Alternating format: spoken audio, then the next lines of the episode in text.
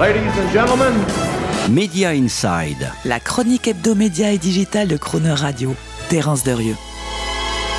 Il règne ces jours-ci une certaine agitation autour du projet de fusion entre TF1 et M6, avec en ligne de mire l'incertitude de son autorisation par l'autorité de concurrence, qui vient tout juste de commencer l'instruction de ce dossier. Une effervescence qui voit se dresser les partisans d'une fusion, supporters de la constitution d'un ensemble capable de résister, du moins en France, à l'omnipotence étrangère des GAFA, face à des opposants qui veulent à tout prix éviter l'émergence d'un monopole publicitaire, voire culturel. Eh bien malheureusement, opposants et partisans peuvent se détendre sur ce dossier, car peu importe en fait que la fusion TF1-M6 advienne ou pas, et peu importe ses modalités éventuelles, elle laissera perdurer les trois anachronismes réglementaires qui rongent en silence depuis des années notre industrie audiovisuelle et le modèle d'exception culturelle qui la sous-tend. Premièrement, l'impossibilité d'émergence, dispositif anti-concentration française et européen, oblige d'un acteur de classe mondiale capable de se mettre à scale, c'est-à-dire à, l'échelle des quelques 200 millions d'abonnés d'un Netflix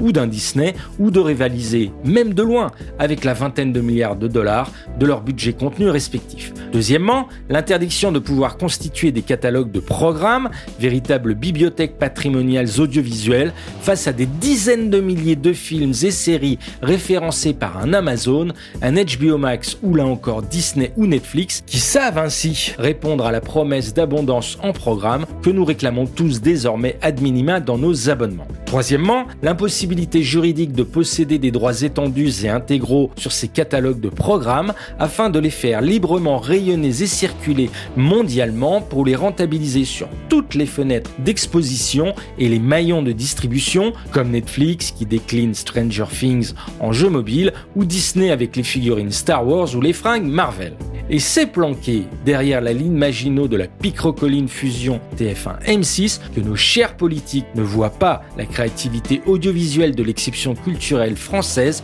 en train d'être tranquillement submergée par des opérateurs qui, forts de leur échelle, de l'étendue patrimoniale de leurs droits et de la profondeur de leur catalogue, ont compris comment mettre leur intégration verticale au rythme de l'hypervitesse du numérique pour faire circuler leurs films et leurs séries tous les jours en plus grand nombre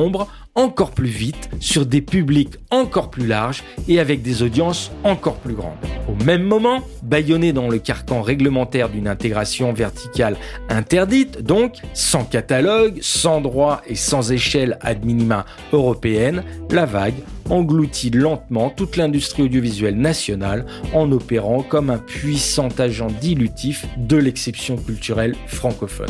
Car pendant ce temps, c'est bien chez Netflix qu'Omarcy met son talent au show, ou autre exemple, chez Amazon que Mélanie Laurent croit pouvoir se réjouir pour son dernier film Le bal des folles de ce qui n'est qu'une mise en rayonnage très silencieuse voire anonyme de son œuvre. Retrouvez Media Inside chaque mercredi à 7h45 et 19h45 et en podcast sur le chronoradio.fr.